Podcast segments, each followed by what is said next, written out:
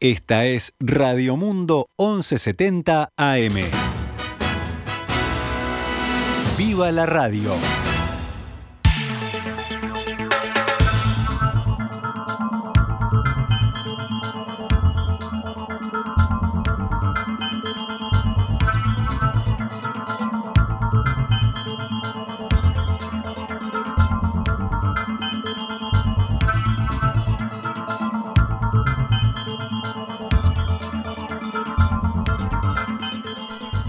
12 horas 13 minutos, damos comienzo a una nueva edición de Noticias al Mediodía en este miércoles 29 de septiembre del año 2021, cuando actualizamos la información para todos ustedes. El Ministerio de Relaciones Exteriores y el de Economía y Finanzas anunciaron que ya comenzó su tarea el equipo negociador del estudio de factibilidad del Tratado de Libre Comercio con China la instancia tendrá la supervisión del canciller Francisco Bustillo y la ministra Azucena Arbeleche. El equipo será coordinado por el embajador Fernando López Fabregat del Ministerio de Relaciones Exteriores, mientras que el economista Juan Labraga actuará como coordinador alterno, según anunció Bustillo, luego del acuerdo ministerial con el presidente Luis Lacalle Pou este martes. En los próximos días se incorporarán los puntos focales de los ministerios sectoriales y serán convocados diferentes actores públicos y privados del quehacer nacional con los cuales se mantendrá contacto a los efectos de conocer sus intereses, expectativas, debilidades y fortalezas. El estudio de factibilidad se llevará a cabo de manera conjunta con la contraparte china y se espera concluirlo sobre fines de 2021, según había indicado la calle Pou tiempo atrás. Bustillo explicó que el estudio de prefactibilidad es el marco en el cual se negociará, para lo cual identificará áreas y temáticas para el diálogo con China en una segunda etapa que esta comenzará en el año 2022. La Cámara de Diputados respaldó al ministro del Interior Luis Alberto Heber al final de la interpelación que promovió el Frente Amplio por la fuga de un preso ocurrida el 14 de agosto y por la violencia en general dentro de las cárceles. La moción de apoyo salió adelante con los votos del oficialismo. La sesión, que duró 20 horas, terminó sobre las 6 y 10 de esta mañana de miércoles. El Frente Amplio puso a consideración una moción que declaraba insatisfactorias las respuestas del ministro y solicitaba su renuncia, pero no tuvo los votos necesarios. La diputada interpelante Lucía Echeverry del MPP sostuvo durante la sesión que la actuación de Heber en el caso de la fuga del recluso Hugo Pereira, que estaba preso en el excomcar, fue errática e improvisada y recordó que el ministro primero dijo que el interno se fugó por la puerta disfrazado y unos días más tarde que había escapado por el alambrado perimetral. Heber, por su lado, informó que la investigación por la fuga está lejos de terminar y es más compleja de lo que parece. Por lo tanto, agregó, todavía no se puede afirmar si Pereira se fugó por la entrada o por el alambrado perimetral.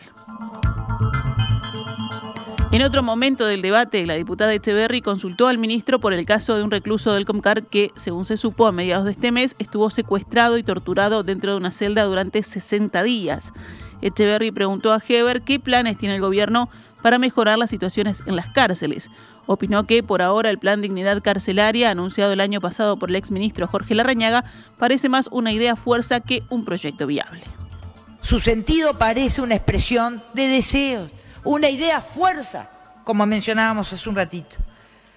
Pero no tiene, si no hay recursos, si no hay metas concretas, plazos y metodología, pareciera voluntad política real de hacer. Heber admitió que en las cárceles se están violando los derechos humanos, pero sostuvo que el ministerio ya está llevando adelante acciones como parte del plan de dignidad carcelaria. Hoy estamos violando los derechos humanos en las cárceles uruguayas, sobre todo en estos módulos. Y me desespera, creo que nos desespera Así espero, estoy seguro. Si nos desespera, lo que buscamos, señora presidenta, son soluciones, no acusaciones. Lo que precisamos son aportes, no culpables. Y por lo tanto, señor presidente, insistimos en esto. Vuelvo a decir, no se diga que nosotros no estamos haciendo nada al respecto.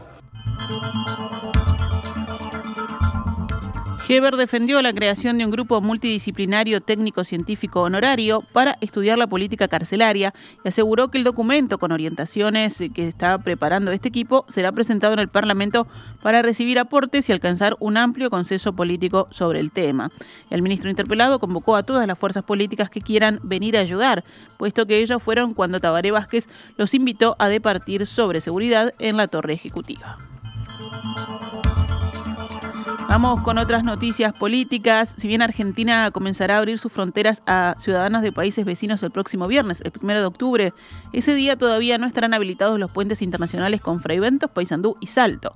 En principio, los uruguayos podrán viajar exclusivamente desde Montevideo o Colonia en barco a Buenos Aires y desde el Aeropuerto Internacional de Carrasco a Aeroparque.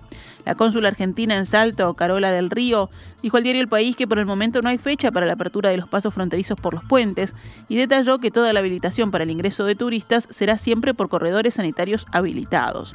La disposición que hoy por hoy está vigente prevé que los gobernadores puedan solicitar la apertura de los pasos terrestres. Para ello tendrán que presentar un protocolo sanitario que será evaluado por las autoridades sanitarias nacionales y eventualmente se podría disponer la apertura, advirtió la funcionaria argentina. La información sorprendió a autoridades departamentales del litoral uruguayo que estimaban que esta apertura se concretaría a partir de pasado mañana. Además, el Poder Ejecutivo anunció ayer un paquete de medidas para que cuando se abran las fronteras terrestres se mitigue la diferencia de competitividad entre los comercios locales y los argentinos debido a los precios más bajos que tiene el país vecino. Habrá exoneración de aportes patronales y exoneración de tributos a la DGI a todos los comercios de frontera, dijo ayer el secretario de la Presidencia Álvaro Delgado tras una reunión con intendentes de departamentos fronterizos.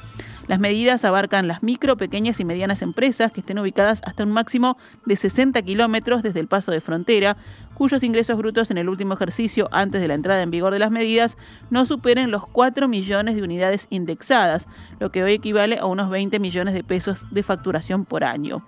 Esto abarca cerca del 85% de los comercios minoristas en la frontera con Argentina y Brasil, según Delgado. El jerarca dijo que se va a generar una bonificación en la telefonía fija vinculada a los cargos fijos y se va a bonificar también el 25% del costo fijo de los gastos de Internet.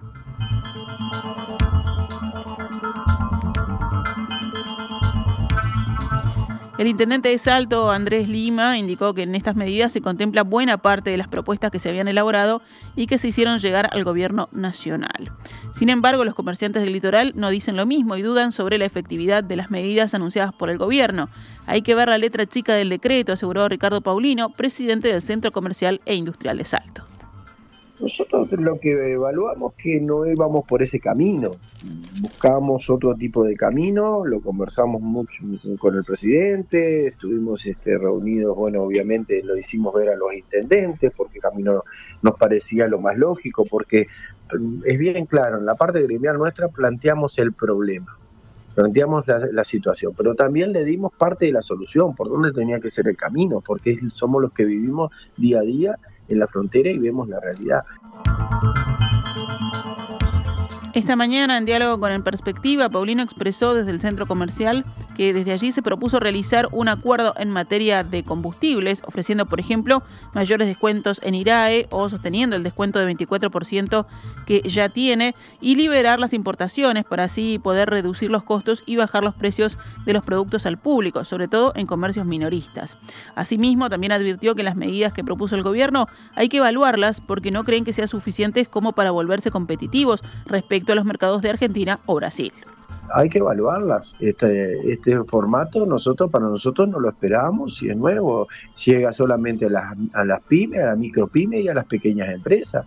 Hay que evaluar si ellas son eh, desarrolladores de precios, si el formato eh, de estas pequeñas empresas les da como para bajar los precios y ser competitivo y bajar el formato. Mm. Si los grandes no lo absorben por los precios que tienen. Entonces todo eso hay que evaluarlo y ahora es el proceso. Esto recién están eh, lo, presentaron, lo anunciaron, ahora va a decreto. Hay que ver la letra chica del decreto, cómo se vuelve. Le agradecemos al Estado por la preocupación, más allá de si son suficientes o no las medidas, si estamos de acuerdo o no con ellas, hubo preocupación, aunque no sabemos si va a ser efectivo este desembolso que va a hacer el Estado, enfatizó el presidente del Centro Comercial Salteño. Por último, Paulino sostuvo que es importante buscar alternativas, no solo ante la inminente apertura de fronteras, sino también a largo plazo, ya que desde antes de la pandemia el norte del país venía golpeado, expresó que el norte del país cada vez está más golpeado, cada vez hay menos fábricas, menos empresas, nadie se quiere integrar en el norte, en el norte por sus propios costos comparado con su con lo que deja, con su logística que es mucho más lejana a la capital, a los puertos y a toda, toda esa zona. Y eso conlleva que a la gran diferencia que tenemos con Brasil y Argentina en precios si no somos competitivos, cada vez va a ser peor. Muchos rubros van a ir desapareciendo con los años.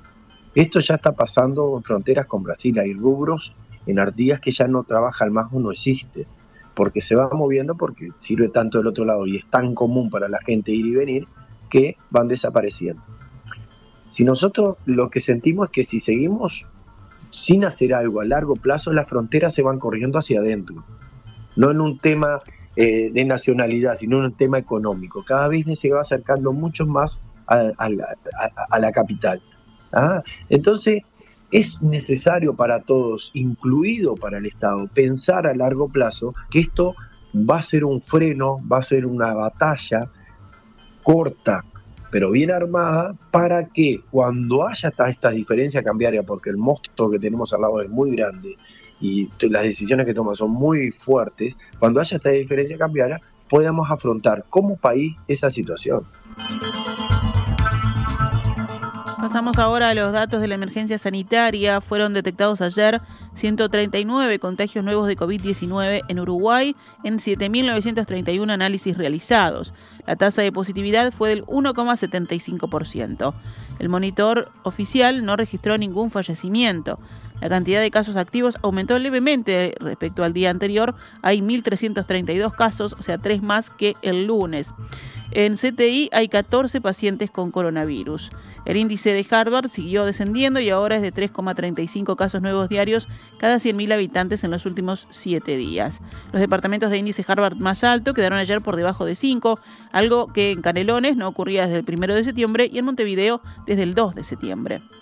Si hablamos de vacunación, las personas vacunadas con al menos una dosis contra COVID-19 son el 77% de la población total del país, con al menos dos dosis el 73%, con dos dosis más 15 días el 72% y con el refuerzo de la tercera dosis el 26%. Seguimos con otras noticias del panorama nacional. La Federación de Funcionarios de Salud Pública realiza hoy un paro de 24 horas con movilización en reclamo de un aumento salarial y mejora de las condiciones laborales. La federación pide que se considere insalubre a los trabajadores de la salud que se dupliquen además el reglón del presentismo y la antigüedad solicitan una pensión especial para los familiares de trabajadores caídos por COVID-19. También exigen defensa de asistencia integral, descentralización, ingreso de cargos genuinos en todo el país y piden que no se descuenten las certificaciones médicas, entre otros temas. El presidente de la Federación de Salud Pública, Martín Pereira, dijo días atrás que es nulo el incremento presupuestal para ACE en la rendición de cuentas. Al día de hoy no hay ningún compromiso, comentó Pereira, sobre la respuesta de los senadores en la Comisión de Hacienda. La concentración parte del obelisco de Montevideo y culminará en la puerta de ACE. Más allá del paro se mantendrá el normal funcionamiento de emergencias y urgencias, el área de internación y los centros vacunatorios de todo el país.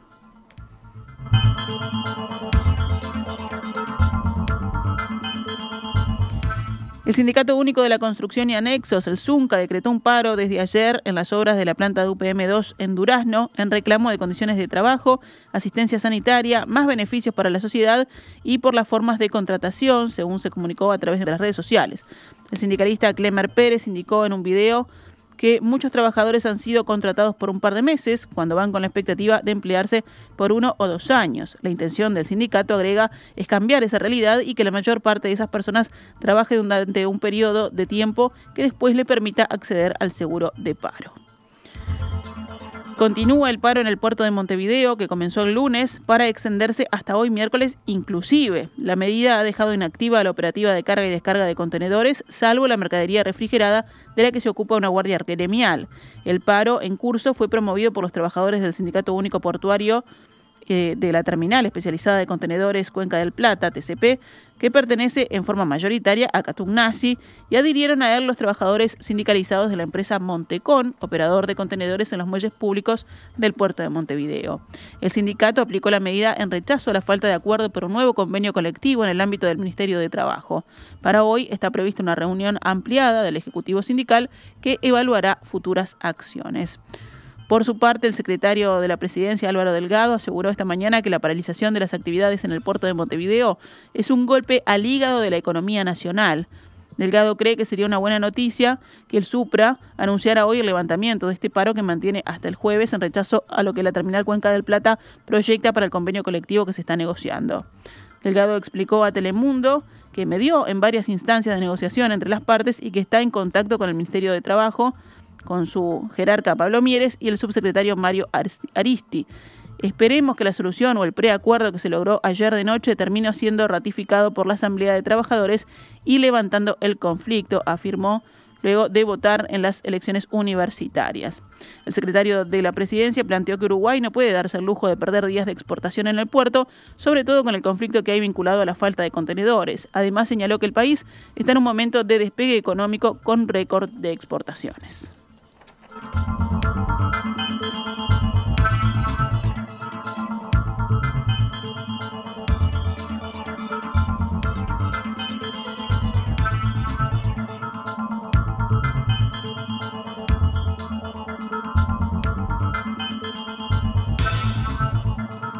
'Actualizamos a cuánto cotiza el dólar a esta hora en pizarra del Banco República, 41 pesos con 75 para la compra y 43 con 95 para la venta.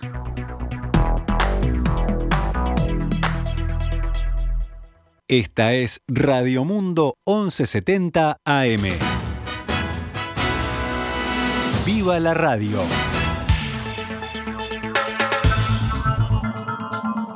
12 horas 32 minutos, vamos rápidamente con el panorama internacional. En Alemania, la canciller Angela Merkel felicitó al socialdemócrata Olaf Scholz por su éxito en las elecciones del lunes, un anuncio que supone una desautorización a Armin Laschet, el candidato conservador. Laschet, jefe del partido Unión Demócrata Cristiana de la canciller, no felicitó a su rival hasta hoy, según dijeron fuentes del SPD, el Partido Socialdemócrata, y de la CDU.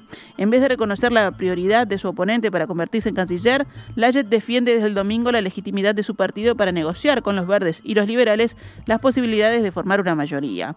Angela Merkel, que se prepara para dejar su puesto una vez que el Parlamento designe a su sucesor, envió un mensaje a Scholz el lunes, un día después de las elecciones, según su servicio de prensa, pero no se hizo público hasta hoy miércoles. Los socialdemócratas han dicho que desean formar un ejecutivo de coalición con los ecologistas y los liberales del Partido Demócrata Libre con Olaf Scholz como canciller. Estamos de acuerdo en elegir como canciller a Olaf Scholz lo antes posible, dijo el líder del grupo parlamentario del Partido Socialdemócrata.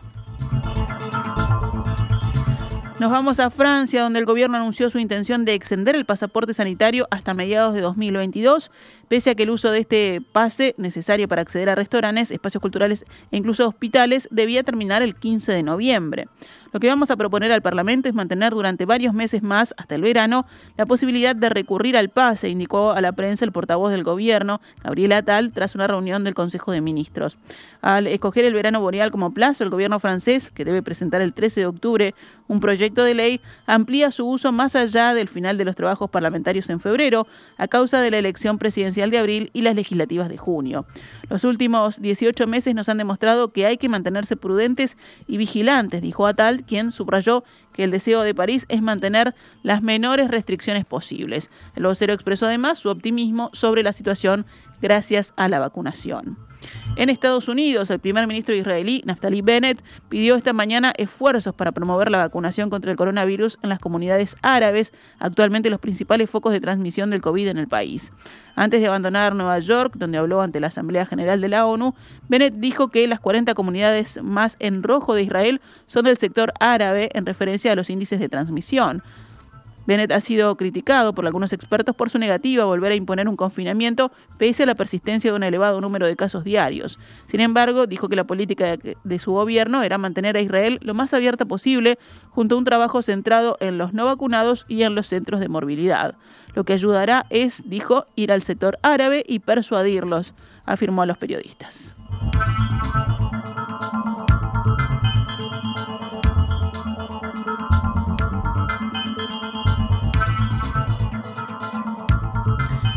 Nos vamos con el panorama deportivo. Hablamos del fútbol local. Danubio derrotó anoche a Racing, que hoy puede ser alcanzado por Defensor Sporting en el liderazgo del Campeonato Uruguayo de Segunda División Profesional. Danubio avanzó al tercer puesto y hoy solo puede ser superado por Albion. Todo esto en el marco de la fecha número 14, que comenzó ayer con tres partidos. Los que siguen en la zona de ascenso directo son Racing y Defensor Sporting. Ayer Uruguay Montevideo venció a Juventud 1 a 0, Danubio hizo lo propio con Racing 2 a 0 y Cerro y Central Español empataron 0 a 0. Los partidos de hoy, 16 y 30 Rampla Juniors Villa Teresa, a las 19 Rocha Atenas y a las 21 y 30 Defensor Sporting Albio.